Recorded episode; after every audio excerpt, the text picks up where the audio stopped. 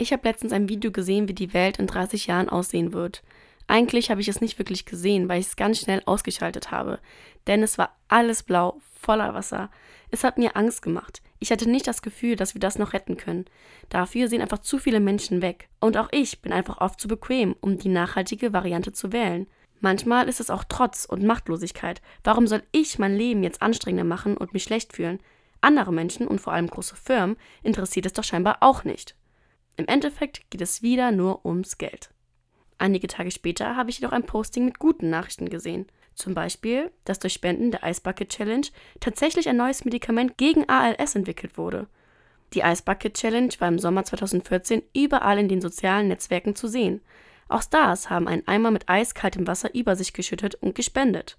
Das Medikament soll die Nervenkrankheit ALS zwar nicht heilen, aber verlangsamen. Außerdem ist das Ozonloch wohl kleiner geworden. Es gibt also Hoffnung und es kann tatsächlich bei den Menschen im Spiegel anfangen. Yay, das ist Macht und nicht Ohnmacht.